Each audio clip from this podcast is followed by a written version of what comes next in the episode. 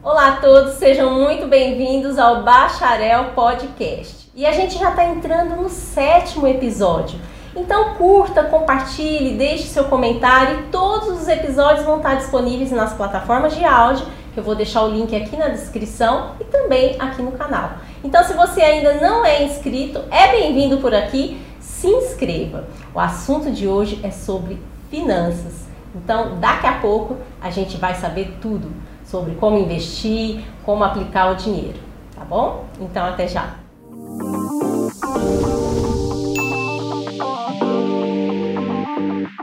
E eu tô aqui com a mulher das finanças, Rafaela Costa. Prazer ter você aqui, Rafa, aqui no meu podcast. Seja bem-vinda. Muito obrigada, Jaque, pelo convite. Agradeço bastante e vamos que vamos, né? Conversar, um bate-papo bem gostoso.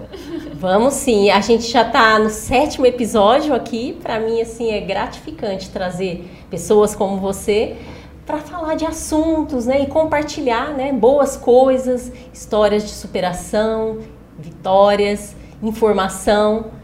E esse assunto finanças é um assunto que, né? Tá todo mundo aí sempre buscando informação de como investir ou quem nunca investiu, né? Então a gente vai bater um papo aí e para eu saber um pouquinho mais da sua história, fica à vontade. Essa área de finanças é bem complicado. Hoje as pessoas estão começando a se interessar com isso, porque estamos aí, né, num momento complicado no Brasil, mas a gente tem que, tem que pensar no futuro, né? Não só o hoje. A gente tem que pensar daqui a 20, 30 anos o que, que a gente tem que fazer. Eu pretendo, né, aos 60 anos, estar aposentada e curtindo do que eu estou investindo hoje.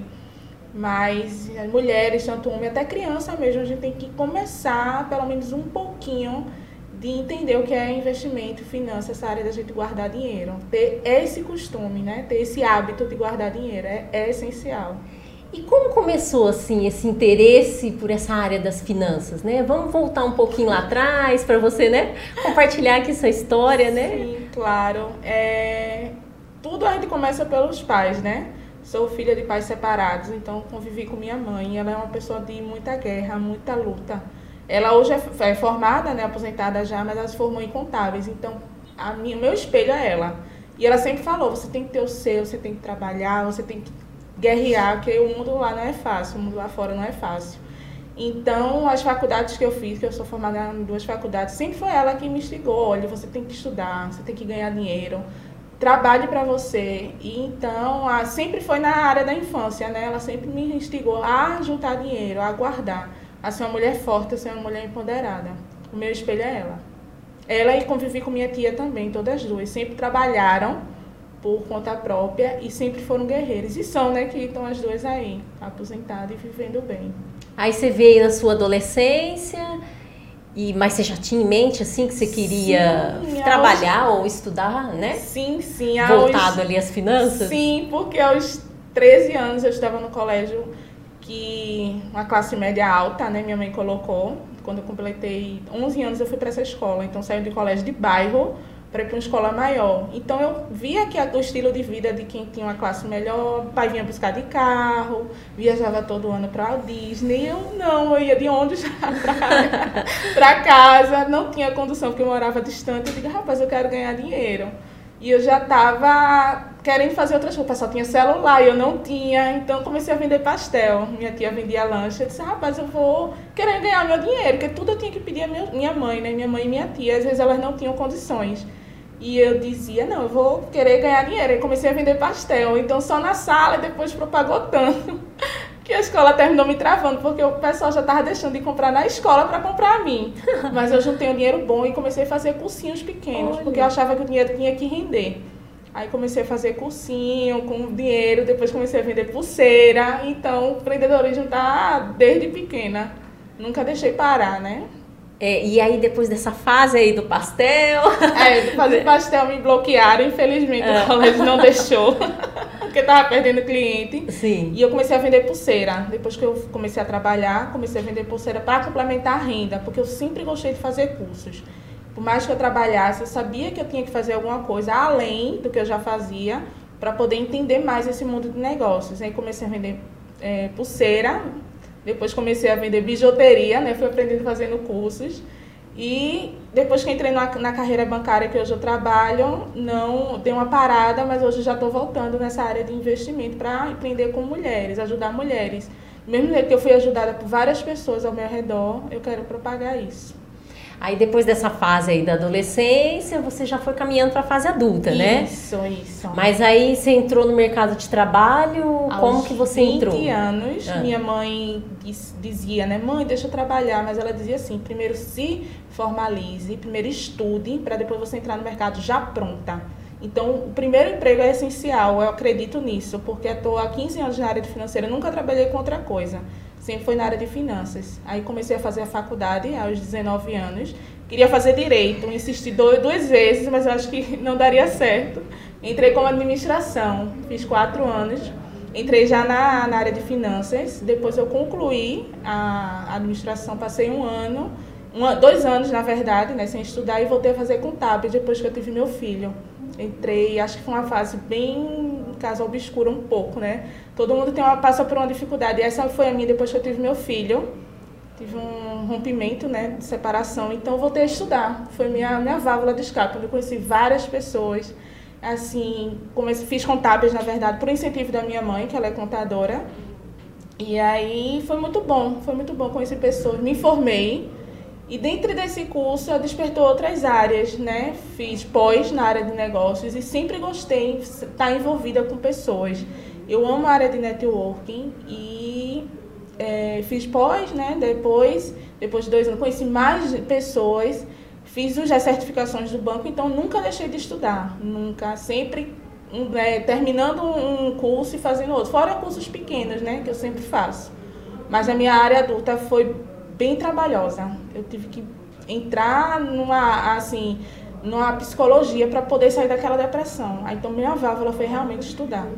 Você tinha feito a faculdade de administração primeiro, isso, né? Isso. Aí você eh, logo se casou nesse momento? Foi, na verdade, não foi um casamento, foi um, inesperado, né? Engravidei e ah, depois sim. de um pouco tempo eu me separei e aí eu voltei, tive que voltar a estudar, porque acredito que se eu tivesse ficado em casa esperando a licença acabar, eu não sei se eu estaria contando história aqui hoje. Uma história de superação. É, aí você teve né, essa gravidez isso, não planejada. Isso. Aí na sequência você, você disse que casou, né? Hoje, é, não, depois que é, terminei, né, faculdade, hoje sou casada com outra pessoa. Sim, lá na, na, na época, época não. não. Aí você, né, você levou vai. adiante a sua gravidez. Isso. E ali começou uma outra fase, né? Isso, começou outra fase, outro despertar, né? Já que tinha aí, formado. Sim em administração e começou outro despertar, que foi a área de contabilidade. E foi difícil para você é, manter ali as aulas, né, no curso de administração grávida, depois veio, né, o Isso. bebê. Como foi para você essa experiência? Na verdade, eu tenho que até agradecer a minha mãe, que eu morava com ela, né, voltei a morar com ela. Então, quem ficava com meu filho era minha mãe. Então, na hora que eu chegava na faculdade, ia cuidar do meu filho, né, dar de mamar dar banho, fazer tudo. Depois que ele dormia, que ele não dormia cedo, então duas, três horas da manhã eu estava estudando. Meu TCC, às vezes acordava dia claro e eu terminando o TCC, mas passei por todas as etapas da faculdade. E ele que entrou comigo.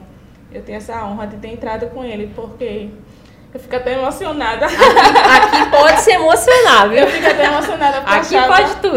eu não ia conseguir ah. as noites de sono, mas deu certo. a gente tem que ter um esteio. E minha mãe foi minha. Até hoje ela é meu braço forte. É meu é, braço aí você terminou o curso de administração e já estava com.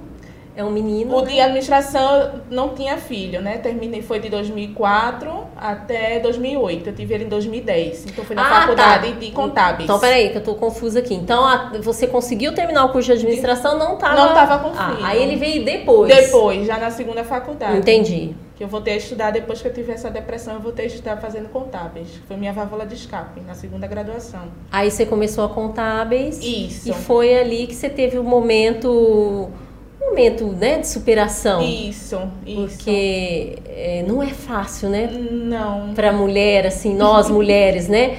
Aí você tinha que ir para aula, era à noite ou Era à noite. Depois à noite. do trabalho, eu tinha que ir para aula. E nesse nesse momento você já estava em, em, em qual Trabalhando no quê? Eu já estava no Bradesco. Ah, já estava tá. no Então, Bradesco. nesse momento, você entrou no banco? Entrei no banco após. Eu estava no sétimo período de administração, em 2008. Ainda lembro como hoje, 1 de fevereiro de 2008. Foi quando entrei no Bradesco.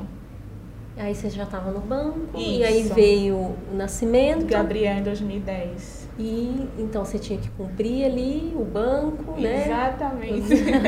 Chegar em casa e, né? E depois ir pra aula. Você Isso. via pouco, né? Muito pouco, eu só tinha tempo para ele nos primeiros períodos, sábado e domingo, mas depois chegou no sétimo e oitavo, ficou complicado, porque a gente tinha as reuniões, eu tinha que realmente terminar o TCC, porque eu queria terminar no prazo.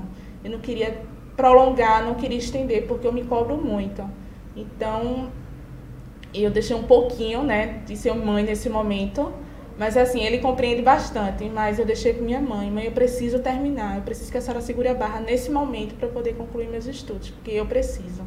E eu sabia que ia agregar na minha carreira, eu sabia. E foi nesse momento que tudo começou. Isso. Na parte da finanças, né? Isso, me apaixonei. É. E aí, como conta mais um pouquinho, como, como que você foi, né, desenrolando essa sua. Porque Isso. hoje você dá mentorias, né? Isso, ajudo pessoas a sair da dívida, porque eu já passei por isso. Mesmo bancária, entrei em dívida de pedir dinheiro emprestado à minha mãe para pagar a faculdade. Então tem aí, assim, Tem, né? Eu tô tentando tem, aqui. Já passei a dor. te puxar, te puxar, né? Por que, que ela escolheu finanças, né? Simpatizou ou passou um- uma superação, né? Passou- Exato. Sentiu na pele, Senti né? na pele. Ah. Então, o que eu falo hoje é porque eu já passei de estar endividada em cartão, não para conseguir pagar a faculdade. Até o ônibus que eu ia de condução, na primeira faculdade, eu não tinha, não tinha esse dinheiro, porque eu desorganizava. Por crenças, né? Às vezes, não, quando eu começar a trabalhar, eu vou querer vários sapatos, várias roupas, chegar no shopping e gastar tudo. Eu fiz isso. Erroneamente, mas eu fiz. Mas é tudo um aprendizado, né? Você não tem como ensinar uma pessoa se você não passou na dor. E eu passei. E eu passei pela essa dor. De estar endividada. E assim, é necessário. É necessário ter essa área de, de dívida, de investimento, porque as pessoas não têm ciência, não sabem como sair dali.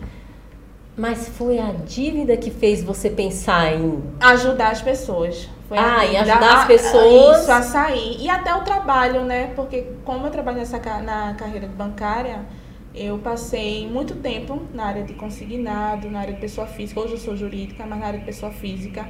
Ajudar pessoas. Assim, rapaz, acho que isso é o meu despertar.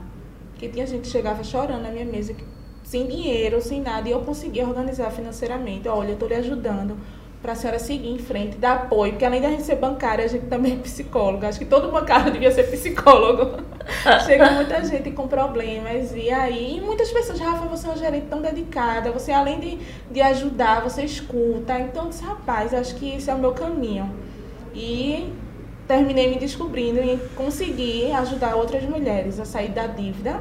E também tem mulheres que também têm condições de ter dinheiro, tem dinheiro em poupança, em alguns outros investimentos que não é tão bons, e a gente despertar para essa pessoa ser investidor em potencial.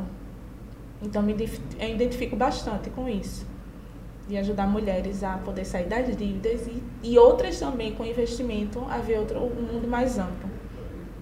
Na sua opinião, onde as pessoas erram mais quando ficam endividadas, principalmente no cartão, como foi o seu caso?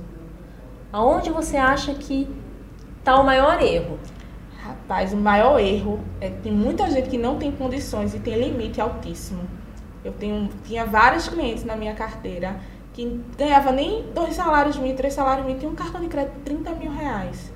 E fazia questão de gastar, emprestar cartão de crédito, que cartão de crédito não se empresta, não se empresta. Tinha gente que emprestava cartão, achava que outra pessoa ia pagar e não pagava. E o poder da compra, infelizmente, né? As pessoas assistem televisão, assistem as coisas e terminam excedendo o que não podem, comprar o que não podem e depois chega a fatura de cartão de crédito e não tem condições de pagar. Aí recorre à à família, às vezes a família não tem condições, recorre a banco e aí é em questão é isso, de poder de compra e gastar além do que pode. E foi dessa forma que aconteceu com você? Foi. Foi, porque eu saí de um emprego que ganhava na época, né, 500 reais, saí para dobro do meu salário, então ir para um lugar melhor, onde as pessoas andavam muito mais organizadas. Não, eu quero andar igual. Aquela comparação que a gente sempre faz, né? Se ela pode, eu também posso. Então, chegava no shopping, passava a tarde todinha só gastando roupa e sapato, porque eu queria me comparar com as pessoas que estavam ali. Tem sapato bom, de marca, perfume. Então, eu gastava o triplo do meu salário. Aí, quando chegava a fatura, cadê o dinheiro para pagar? Aí foi virando uma bola de neve. Foi virando a bola de neve. E depois que virou essa bola de neve, minha mãe me deu uma prensa. Reclamou comigo, como é que você trabalha e você não tem condições de se manter? Eu disse, não, agora não. Eu vou comprar o que eu posso. Bateu o meu limite, eu não compro mais. Porque eu tenho que guardar dinheiro. Porque além de eu ter um filho, que ele, no caso, precisa de mim, eu também tenho que me manter. E como eu falei até anteriormente, eu quero me aposentar com 60 anos. Eu quero viver do que eu estou fazendo hoje. Tranquilamente. Maravilha. Então você acha que a maioria das pessoas se endividam porque querem, de repente vivem num meio, né? Isso. E querem ver, ver outras pessoas, né? Às vezes tem um carro, né? Bacana, se vestem muito bem. E aí as pessoas olham aquilo e quer aquilo. Exatamente. Sem poder. Sem poder. É o meio que a gente se compara, né, com as outras pessoas. Então, que aquela, aquela pessoa pode ter e eu não tenho, quero fazer igual. Acho que é até para se socializar. Porque você chega num, num, ambiente que as pessoas falam de viagem, ah, viajei para a Europa, já viajei para tal país, já viajei para outra cidade, e você ali não saiu nem de Pernambuco. Então, para poder me socializar, eu quero também entrar nesse meio. O que é que faz? Vai começar a gastar. Vai começar a gastar. A gente, infelizmente, se compara com outras pessoas, né? Não estou dizendo que é uma forma ruim, tá? Que é muito bom você se comparar com alguém melhor do que você, você copiar. Mas acho que tem limite. Eu acredito que tem limite. Você pôr um limite nisso. Porque não adianta estar comparando com a pessoa que eu tenho como centro, mas aí passa do meu limite o cartão de crédito, começa já cheque especial, começa a virar bola de neve. E quando vira essa bola de neve, a família também entra. Que imagina você com seu marido, você que mora com sua mãe, e aí, a dívida chegando, você se compromete, tem gente que fica depressivo, tem gente que fica doente e termina envolvendo a família. Às vezes a família não tem nem condições de bancar aquela dívida. Aí a pessoa vai fazer o quê? Procurar agiota. Tem cliente que já sentou na minha mesa chorando porque estava devendo a agiota. E a agiota, infelizmente, né, ia chegar na casa dela de outras formas. Graças a Deus a gente conseguiu resolver a questão da dívida. Mas tem muita gente endividada. Não é pouca não, é muita muita gente endividada. É, a gente, né, sempre conversa com pessoas e a gente nota isso, né? Talvez é essa questão do padrão, né? A pessoa querer seguir um padrão que é imposto pela sociedade, pelo sistema. Por isso que ela vê, né, as pessoas com um bom carro, ah, eu também quero ter um carro. Isso. Né? A gente volta nessa questão do padrão, né? Isso. E na sua opinião, assim, o que, que você fez para mudar a sua história? Porque você também estava nessa, né, vamos dizer, nesse barco aí, estava, né? Estava. Queria ter um padrão que eu não podia. É. Né? Queria viver o que as outras pessoas estavam vivendo naquele círculo. Então eu comecei a me brecar, até cartão de crédito mesmo deixar com minha mãe, deixar na época com, com outras pessoas para eu não gastar não gastar. E porque eu queria ter aquele padrão, eu disse, não, mas eu quero ter aquela bolsa, eu quero ter aquele sapato que ela tem, porque eu não posso. Mas é aquela questão, a gente tem que ter um limite.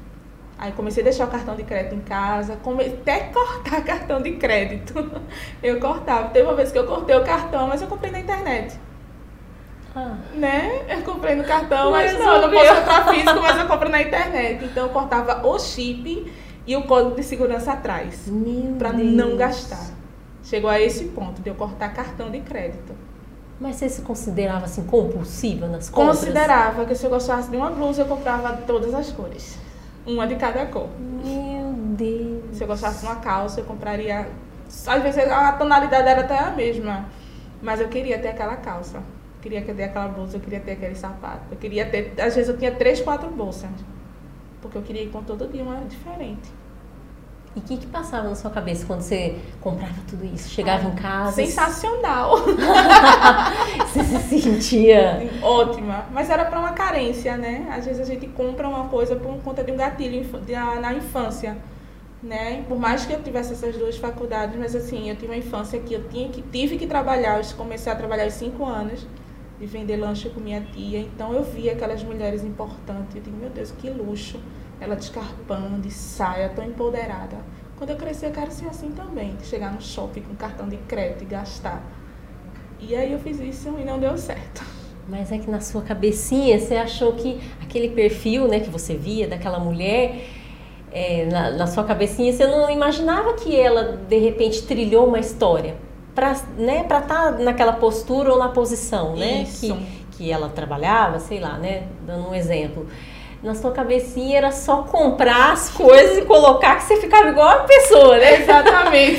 você vê que não era o conteúdo que você estava interessado não, na pessoa, a era a parte de fora, era o externo, de, né? externo, apenas isso. Eu achava muito elegante. É. E onde eu vendia lanche, né, com a minha tia, a gente tinha muita empresa de grande porte e achava sensacional aquelas mulheres empoderadas, falantes, com salto.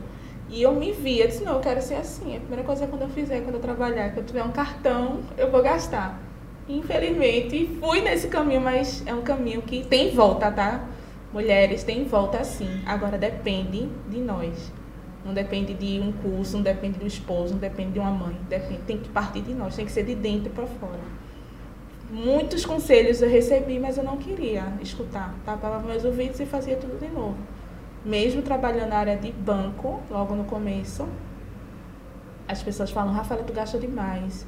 Mas eu gostava dessa sensação prazerosa. E mesmo já no banco, sim, você... logo no começo, sim. Você Depois, ainda estava nessa, nessa linha de estava, pensamento. Estava. Eu queria status. Eu queria me, me impor como mulher e achava ótimo me vestir bem, ter perfume importado. E eu vi que não estava dando certo. Eu estava deixando de cumprir outras obrigações para estar... Tá com cartão de crédito. Com cartão de crédito. Então, partiu de mim, ajuda, né, claro, de terapia, de conselhos também, por mais que a gente não queira escutar, minha gente, mas família é muito importante. Nesse momento que a gente passa por um, alguns perrengues, a gente tem que parar, centrar e entender o que, é que eu estou fazendo de errado. Por que eu estou gastando tanto? Foi realmente que eu comecei a enxergar o mundo de outra forma. Eu tenho um filho para criar, ele depende de mim. Então, eu disse, não, vou parar. Não tem. Se dá, eu compro. Se não, quando bate meu limite, eu não compro mais. Mesmo precisando, digo não. Agora basta. Foi quando eu virei o jogo, tipo, conseguir me centrar e não gastar mais. Só o essencial. E pensar duas vezes antes de comprar. Será que eu estou precisando? Porque às vezes é modismo, né? Você vê, ai que lindo e compra. Ah, tá na promoção, lindo e compra. Mas estou precisando para quê? Isso aqui para quê? Não, mas eu tenho uma, lá uma roupa que precisa. Não precisa eu comprar. E aí eu fui me educando financeiramente e aí eu disse, por que não ajudar outras? Né, que está no mesmo, mesmo dilema e dando conselho mesmo, até amigas mesmo que estavam no mesmo raciocínio. Eu acho que é meio que uma febre, né? A gente tá no padrão, tá o tempo todo se vestindo bem, mas para que tu tá nesse, nesse, nesse caminho? Vem comigo, eu já passei por isso. É um caminho sem volta se você deixar levar. Volta, tenta fazer outra coisa. Tenta dar uma paradinha no cartão de crédito. Mas que a gente tem um limite de cartão de crédito, mas bateu, não, não usa mais. Tenta não evitar ir para o shopping. Tenta é, não usar o cartão. Tenta o máximo de tudo enxugar, é, enxugar, porque a gente tem um emprego hoje, mas a gente não tem emprego amanhã. Principalmente instituição privada. Né? Hoje você pode estar trabalhando e no outro dia não. E aí como é que fica? você cheio de dívida. É verdade. E quando faz quanto tempo que você se tocou aí da que tinha que parar de gastar? Você já tinha terminado? Porque você já estava no curso de já contabilidade. No curso de contabilidade. Eu acho que nesse curso eles dão, né, um norte ali dão sobre. Dão sim, dão sim. E mesmo assim, olha que engraçado, tá né? vendo? No começo eu ainda gastava, mas já fazem mais de seis anos que eu estou nessa essa empreiteira de não realmente enxugar o máximo. Enxugar. Porque... Seis anos. Isso. Você vem aí mudando esse padrão. Isso. Esse padrão equivocado. Né? Exatamente. Exatamente. Me controlar. E tem dado certo. E, e as pessoas que estão ao meu redor também, né? Mãe, esposo. A gente tem que ajudar. A gente tem que ajudar. Por mais que a gente, às vezes é tão ruim quando a gente sabe de algo e não repassa para outra pessoa que está do seu lado, que está precisando só de uma palavra. Como eu escutei de várias pessoas dizendo a mesma coisa para mim, e tem uma hora que a gente bate e diz, é melhor parar. Melhor me aprumar aqui e dar uma solução para minha vida. E é isso que eu estou fazendo com essas mulheres. Sair realmente da dívida, ter essa compulsão por compra. Eu acho muito interessante isso que a gente escuta tantos relatos de mulheres que não conseguem sair disso, é. tá enforcada, mas tem solução sim. Basta só querer. Querer e ter vontade de, própria, né? De fazer tudo isso. Talvez é importante também, né? Você pode me dizer isso, confirmar, né, se eu estou correta, a pessoa fazer um, uma retrospectiva e analisar a questão da infância, né? Será que eu trago esse meu comportamento, né? É porque teve uma falta na infância, né? Isso. É, tudo que a gente, a maioria das coisas que a gente vive hoje como adulto, sempre é uma falha na, na infância, né? Eu, mesmo que apertada, tive algumas coisas, claro, né? No sufoco com minha mãe, que é ela que me bancava mas algumas coisas ela faltava. É justamente essa falta que depois que eu virei adulta que eu tentei complementar. Então, assim, quem for na área de finanças, assim, precisar, mas realmente tem que dar uma olhada, dê uma olhadinha para trás. O que é que teve de errado na minha, na minha infância? Será que meus pais não souberam me, me educar? Porque às vezes não é só educação de saber comer bem, de saber falar com adultos, saber se portar, mas educação financeira é essencial. Eu até comento com outras pessoas que estão nessa área de não por que não ter na escola a educação financeira? Porque eu ensino para o meu filho. Não que tem muita mãe que fala, não, meu filho, você tem que trabalhar. Mas será que ele quer trabalhar mesmo ou ele não quer empreender, trabalhar para ele mesmo? Então não é só de adulto que a gente tem que ensinar, mas sim de criança. Quando ela começar a ter entendimento do dinheiro, já explicar. E eu tive, mas não foi com tanta é, eficácia. Minha mãe sempre falava que eu tinha que economizar, mas ela não foi eficaz, porque ela já também não tinha isso na infância. Então é sempre um retrato, né, do passado. Vai reproduzindo o padrão, né? Isso, isso. Só que a gente vai evoluindo, né? Já o que meu filho faz hoje não é o que eu, mais, que eu faço. Ele hoje já tem entendimento do dinheiro. Ele hoje gasta só o que é essencial. E eu sempre falo, olha, dinheiro tem que ter cuidado. Tem que ter cuidado, a gente tem que saber administrar. Porque na, algumas partes né, que eu vivi com minha tia, com minha mãe, às vezes ela dizia que dinheiro era sujo. E dinheiro não é sujo. Dinheiro não dá em árvore. Eu não estou podendo agora. Então, às vezes eu escutava isso. E eu criei isso. No, que eu nunca ia poder ter aquilo porque dinheiro era sujo. Né? Eu sonhava em viajar para fora. Meu Deus, porque eu não posso? Mas eu sempre me retratava. Não, mas eu não posso. Porque só vai quem é rico. Só vai quem tem muito dinheiro. E a gente se esforçando e planejando, que é essencial, a gente consegue. Planejamento é tudo. E força de vontade, né? Que também não adianta fazer né, algo e depois deixar para lá. É tudo um hábito. Não vou dizer que eu comecei do, logo, na, logo no começo né, de organizar tudo. Mas foi um passo de cada vez. Um passo de cada vez. E hoje eu posso dizer que eu estou bem melhor do que eu era antes. É, você falou agora é, essa coisa do ah, dinheiro é sujo, né? Eu escuto muito assim, né? Coisas relacionadas ao dinheiro, né? E realmente são informações erradas, né? Gatilhos que a gente é. chama, tem muitos gatilhos. Tem. É. E aí é onde de repente a pessoa não consegue prosperar porque acha que não pode ficar com aquele dinheiro. Aí começa a gastar, né? Exatamente. Começa a gastar, porque você sempre escuta. Se você escuta desde criança, dinheiro é sujo, dinheiro não dá em árvore. Olha, aquela pessoa ali é rica, mas ela roubou. Não é isso. A gente tem que entender que dinheiro é uma coisa boa, sendo bem trabalhada. Porque se você souber trabalhar com dinheiro, ele é o seu melhor aliado. Não tem, a gente não tem que falar para filho, qualquer criança que seja, falar isso, porque ela vai criar um gatilho quando ela tiver de uma forma mais adulta e podendo ficar descontrole, né, descontrolada. Então tem que ensinar desde criança, escola, principalmente na escola. Apesar que a educação tem que vir de casa, mas eu enfatizo muito a questão de ter educação financeira para a criança. Educação financeira e empreendedorismo. Acho essencial ter nas escolas. Porque esse gatilho da família falar que dinheiro é sujo, isso prejudica bastante. Por isso que tem tanta gente endividada. E se você perguntar o porquê, você pode ver que tem alguma coisa relacionada à infância aos pais, avós com quem conviveu. Com certeza. Eu tive Nossa. até uma história numa mentoria que ela ela disse que a mãe guardava num paletó o dinheiro. Até hoje ela faz isso. achei muito engraçada a história que ela fez. Rafa, eu dou o dinheiro à minha mãe e ela guarda no paletó. Um paletó.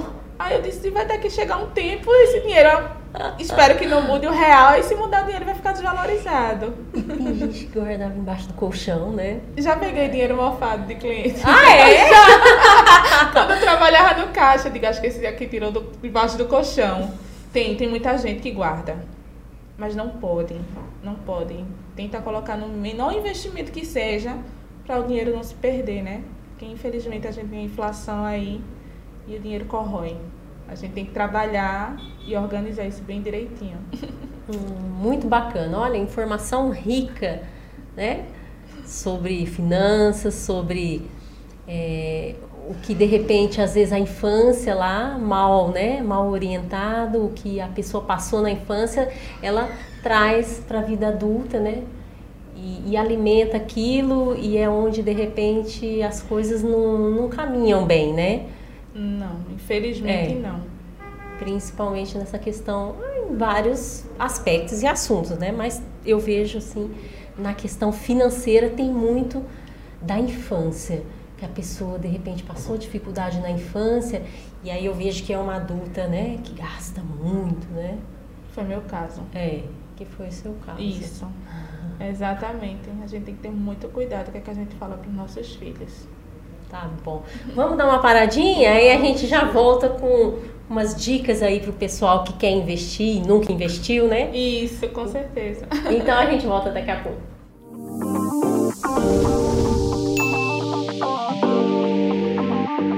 Estamos de volta, eu aqui com a Rafa Costa. É, Rafa, vamos colocar aí para as pessoas, para quem nunca investiu, como é que, né? Como é que a pessoa faz? Para quem nunca investiu, para quem não tem experiência, não sabe nem o que é, né? Dá aí um norte, né, pro pessoal. Essa é a, minha, essa é a primeira pergunta que todo mundo que faz. Que todo mundo faz, né? Rafa, me ajuda! Então, primeiro passo, minha gente, né? é se entender, tá? Criar o hábito de juntar. Porque tem gente que quer juntar, mas acha que é botar 50 reais e vai perder de vista aqueles 50 reais. Vamos criar o hábito de todo mês guardar pelo menos algum valor, mínimo que seja, mas guarde, que tudo gera um hábito. Então, se alguém tem banco digital ou bancões, né, normal, entra lá no perfil, na parte de investimento. Geralmente nos bancos é na parte lá de investimento. E tem um questionário que responde, geralmente são nove questões. A gente chama de API, que é uma análise do perfil do investidor. Geralmente são três, três perfis, né? Que é o conservador, o moderado e o arrojado. Então não adianta eu indicar um investimento, falar de um investimento se não é adequado ao perfil. Se é um perfil conservador, indicar uma ação, ou quem é arrojado, indicar um CDB. Então o primeiro passo é saber qual o perfil. Segundo passo, depois que sabe o perfil, é, é organizar em que vai colocar, o quanto vai colocar. Porque também não adianta colocar um valor e, e vai querer usar daqui a dois meses, três meses. Porque tem, tem investimento que fica, o dinheiro fica travado. Aí a pessoa precisa daquele dinheiro, como é que fica? Então, é entender qual é o perfil, entender o valor que vai colocar, por quanto tempo vai colocar e ter uma meta. Porque às vezes tem gente que coloca dinheiro e não sabe para que quer se é para uma aposentadoria, se é para uma viagem, se é para fazer o aniversário de um filho, é bom sempre colocar uma meta. Se é para comprar um carro, trocar de carro, comprar até um apartamento. Então é necessário ter uma meta, saber qual é o valor que vai colocar para a gente poder fazer um planejamento. Então o primeiro passo, repito, é saber qual é o perfil. E tem investimentos que a gente pode indicar, né? De, de, de acordo com o perfil, a gente tem CDB, tem Previdência, tem ações, tem as as letras aí de, de crédito. Então, é necessário saber realmente o perfil para a gente poder indicar. Porque também não adianta, né? Colocar e a pessoa não está satisfeita. E eu só consigo ver o perfil ali nesses aplicativos ou eu consigo saber o meu perfil? Eu consigo traçar o meu perfil assim, eu por mim mesma? Não, não. Porque tem gente que acha que é um perfil e é outro, e tem gente que não sabe nem quais os perfis é, que tem, é, né? Quais são os perfis que é? Esse conservador, a, é a maioria dos bancos já trabalham com esse, conservador, moderado e arrojado. São esses três perfis. Tá, Pode... E aí, nesse caso, num, qualquer banco, até um digital mesmo, pequenininho, ele vai te saber indicação e lá ele vai dar a carteira recomendada. Em que, em que produtos você pode colocar. E a porcentagem não concentra tudo em uma coisa só. Tenta diversificar o bastante. E assim, a poupança hoje não é um investimento tão bom quanto já foi algum tempo atrás, apesar de estar a Selic um pouco alta, né, a 9,25. Quem não entende de Selic é a taxa básica de juros, ela está rendendo meio por cento, mas tem outros investimentos que a gente pode colocar. E também, ah, Rafaela, coloque em qual? Mais uma vez eu repito, tem que saber o perfil para a gente colocar e estudar bem direitinho isso para depois não se arrepender. Que a pior coisa é você estar tá com aquela ansiedade de investir, olhar no outro, sei lá, depois de dois, três meses, e, poxa, Rafaela, não gostei desse investimento, porque não estava adequado. E aquele efeito manada, né? Ah, todo mundo está fazendo, eu também quero. Eu não sou adepta a isso. Sou adepta que cada um tem que traçar o seu perfil e ser de acordo com o que suporta. Nem a mais, nem a menos, mas na medida certa. O que é um perfil conservador? Ele não suporta um pouco de risco. Ele já quer, quer investir, quer que o dinheiro renda, mas ele não suporta o risco. Então, se ele colocar um exemplo, 10 mil reais, daqui a dois meses está menos do que 10 mil, ele já não, não se sente confortável. Então, já é uma pessoa que a gente tem que ter cuidado, indicar um perfil mais conservador, mesmo que renda pouco, que a gente tem a questão do risco-retorno. Quanto maior o risco, melhor o retorno. E pessoal conservador nele quer que renda pouco, mas que ele não tem risco de perder o dinheiro. Isso é uma pessoa conservadora. E quais os investimentos para pessoa conservadora? Olha, em relação a conservador, eu falo muito do CDB, que é um, é um título que você compra de um banco, né? Você fica devendo ao banco. você compra uma dívida do banco ele é um dos melhores, é um dos bons, né? Apesar da poupança estar tá aí que a maioria da população investe na poupança, mas o CDB ele rende diariamente. Então, se você coloca o dinheiro hoje, amanhã ele já está rendendo. Ao contrário da poupança. poupança tem que render com 30 dias. Se você tirar o dinheiro com 29 dias, você já perdeu seu rendimento. A poupança vale a pena ainda? Não, porque infelizmente a taxa de juros do Brasil, né, a taxa de inflação é alta, então o dinheiro fica corroído. Então não vale a pena. Teu dinheiro fica estagnado. Então é melhor você estar tá no investimento seguro e tá rendendo bem e todo dia está ah, tá rendendo, né? Porque até para você que é um investidor que não conhece nada, acha você legal. Um, um, você vê o dinheiro todo dia lá rendendo, ou você esperar 30 dias para um dinheiro render. E se você precisar antes, com 15 dias? Você perdeu totalmente o dinheiro. Você tem, botou 10, vai estar lá os 10 mil. E já no CDB não, você bota 10, com 15 dias vai estar 10 e um pouco. E o moderado agora? O moderado, até o meu perfil, ele é sensacional, porque ele é entre o arrojado e o conservador. ele aguenta é, receber um pouco de, de, como é que se diz? Não, travada agora. Fugiu a palavra? Fugiu a palavra. Vamos ler. O, o moderado ele fica ali na, no meio. equilíbrio, Isso, né? Isso, ele suporta ter um, um pouco de perda. Sim. Não 100%, mas ele suporta um pouco de perda. Se tiver perdendo, tranquilamente para ele. Porque sabe que daqui a um tempo ele vai ter esse dinheiro recuperado. Ou não, mas para ele tá tranquilo. O arrojado é que ele suporta tudo. Então, já no arrojado, ele aguenta ações, ele já aguenta investir na bolsa fora, na Europa, nos Estados Unidos, porque para ele é tranquilo. Se tiver muita oscilação, para ele é tranquilo. Então, por isso que eu bato forte em saber qual é o perfil. O moderado, quais investimentos você indica? Oh, eu tenho CDB, eu tenho fundo de previdência, eu tenho títulos do Tesouro, eu tenho ETF, eu tenho BDR, que são investimentos que é fora do Brasil. Então, se tiver, como caso né, que já aconteceu de eu acordar e o dinheiro está menor, para mim está tranquilo. Porque para mim é investimento a longo prazo. A gente tem que ter as reservas né, de emergência, como eu tenho. Geralmente são de 6 a 12 meses do valor do custo da minha vida, né, do custo de vida. Se eu tenho um custo de vida de 5 mil, eu tenho que juntar no mínimo, às vezes, né, 30 mil reais. Então, esse valor tem que deixar guardado numa liquidez diária, uma coisa que eu consiga tirar. Já eu tenho outras. Essa reserva. Isso é necessário. Porque, principalmente para quem é empreendedor. Aí imagina, sei lá, acontece algum imprevisto, e aí? Como é que você vai se bancar? As contas vêm, como é que fica? Sem a tal da reserva da emergência. É verdade. Tem que ter esse cuidado. Então, a gente tem que ter 6 a 12 vezes o valor que a gente tem do nosso custo. 6 a 12 a vezes. A 12 vezes. Olha. Aí isso aí tem que ser bem. Tô aprendendo muito certeiro. e certeiro, porque as contas não deixam de chegar, nem os boletos, né? Então a gente tem que ter essa reserva. E a reserva de emergência eu indico a não colocar investimento que fique travado por muito tempo. Porque imagina você colocar, por exemplo, 30 mil num investimento que só possa tirar um ano. Como é que fica? O aluguel veio, o carro quebrou, Ai. um filho adoeceu, como é que fica? Ah, não, mas eu adoeci, eu preciso tirar o dinheiro do banco. Mas você lembra lá que quando fez o investimento, você assinou um contrato dizendo que só tirava com um ano? Infelizmente não tira. Vai ter que arranjar de outra forma. Então é ter cuidado do efeito manada e de pessoas que indiquem errado. Certo? É muito importante. E não escutar tudo que está na internet e achar que tudo é certo.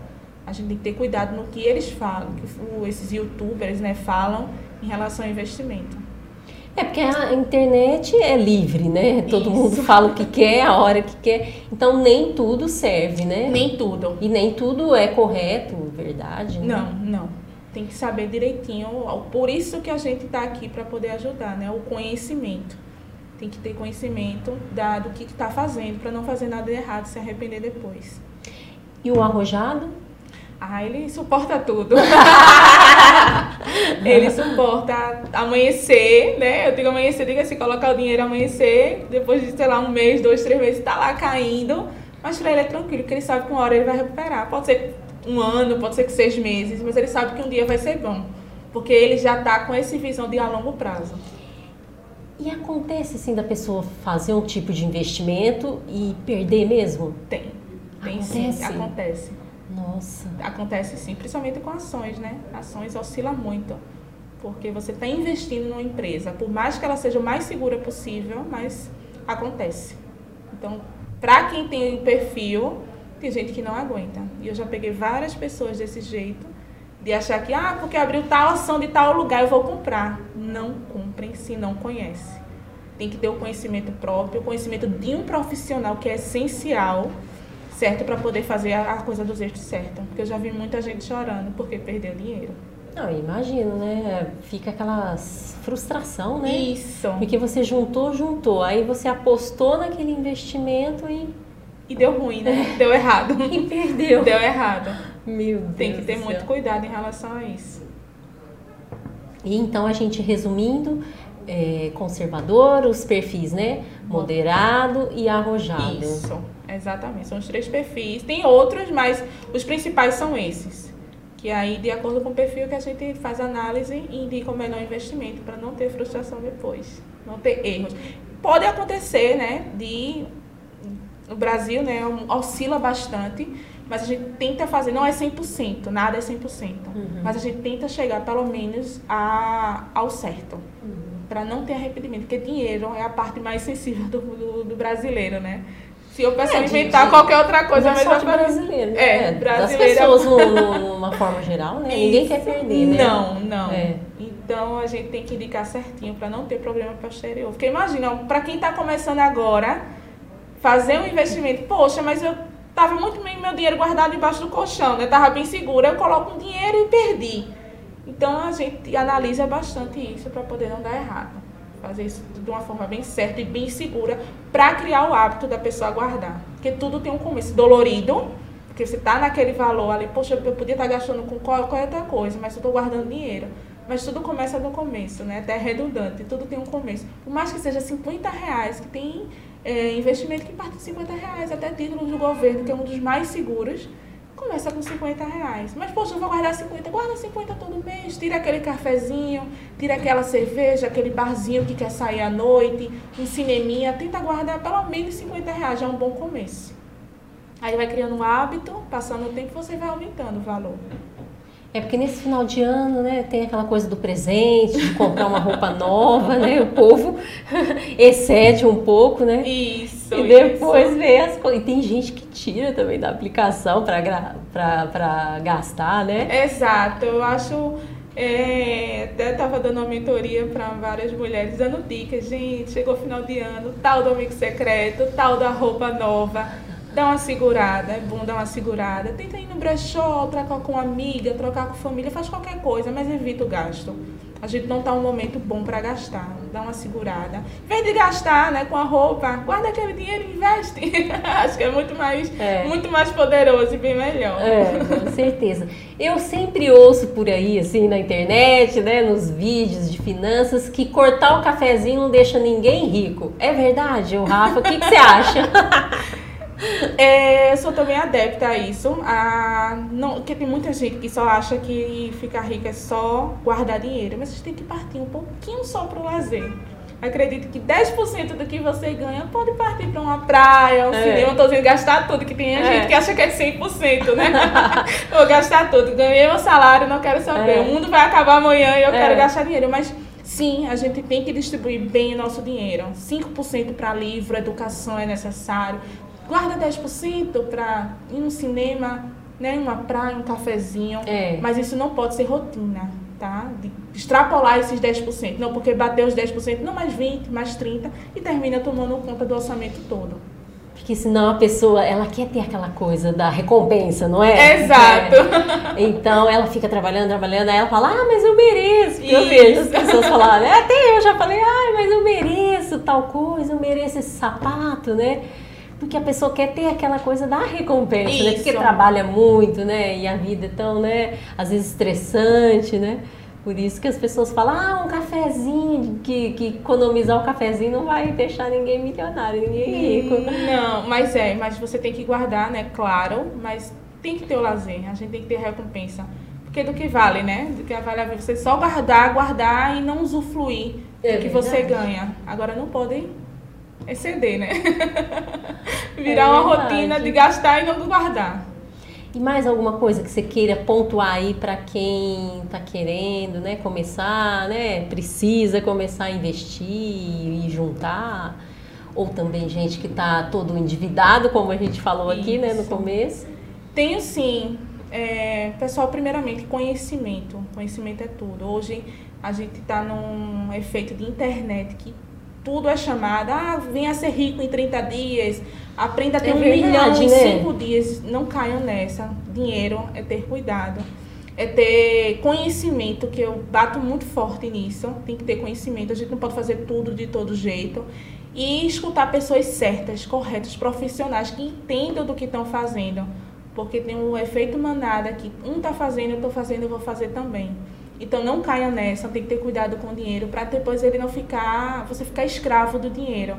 Né? Aquela questão da infância, voltando, né? Que dinheiro é sujo, você tem que trabalhar por dinheiro, você tem que se sacrificar e não é assim. Dinheiro é uma coisa boa e a gente tem que ter, pôr isso em mente, principalmente, e depois pôr em prática. Então, quem não tem conta, abrir uma conta, ver o perfil, tem tanto investimento bom. Quem tem aquele dinheirinho lá embaixo do, do colchão, tira ele, volta no investimento bom, de acordo com o seu perfil, que você vai ter frutos disso. E pensar também no futuro, né? Adianta eu pensar só agora, né? Quem é jovem tá pensando, ah, mas eu quero só um momento. Pensa lá no futuro, uma aposentadoria, você viver tranquilamente. E quem também já é de idade, né? Já tem uma idade já avançada, ter também, né? Para guardar para os filhos, para os netos e usufruir daquilo e achar que dinheiro não é, não é coisa suja, é uma coisa ruim. E pelo contrário, é uma coisa muito boa. Com certeza. Né? e pra gente finalizar aqui, é, o quem assim, o que, que mudou na Rafa? Na Rafa de lá atrás e na Rafa de hoje? Qual a, a principal lição que ficou aí lá da Rafa que era endividada e gastava muito. Preparada para novos desafios. Eu gosto muito dessa frase. Eu saí de endividada para hoje estar tá bem, né? Por questões de da dor. Não é que eu vi, eu vivi a experiência que foi péssima e quero ajudar outras pessoas a fazer isso, porque a sensação de você estar tá dormindo e acordar é maravilhosa, porque eu não dormia por conta dessas dívidas. Eu acho que você tem uma sensação boa de saber que no futuro você está guardando dinheiro é muito libertador. Então, assim, eu deixo essa, essa frase preparada para tudo. A gente tem que estar tá preparada para novos desafios, de passar na dor e deixar ela de lado, né? Deixar ela de lado. E quem passar pela experiência como eu passei e vivi, a gente indicar para outras pessoas, não guardar conhecimento. A gente tem que propagar isso. E educação financeira, infelizmente, aqui no Brasil é muito difícil, principalmente para mulheres. A gente tem que ter a noção de que o brasileiro hoje é muito endividado e é bom tirar essas pessoas para o Brasil crescer. O Brasil tem melhores investidores, melhores pessoas que saibam cuidar do seu dinheiro. É isso que eu deixo de, de frase ter cuidado. Que mensagem. Muito bom, Rafa. Foi um prazer ter você Obrigada, aqui no meu podcast. Jaque. Aprendi bastante. e vamos investir. É, eu tô precisando. então tá bom. Gente, eu vejo vocês no próximo episódio. Tchau.